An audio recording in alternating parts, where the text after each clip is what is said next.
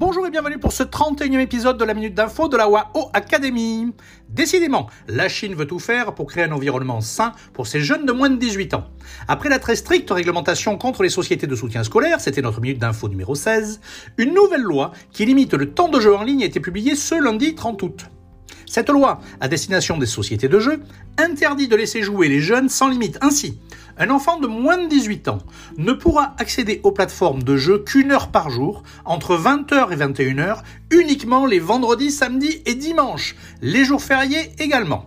Cela va certainement soulager les parents qui essaient parfois très difficilement de contrôler leurs enfants devant des jeux addictifs.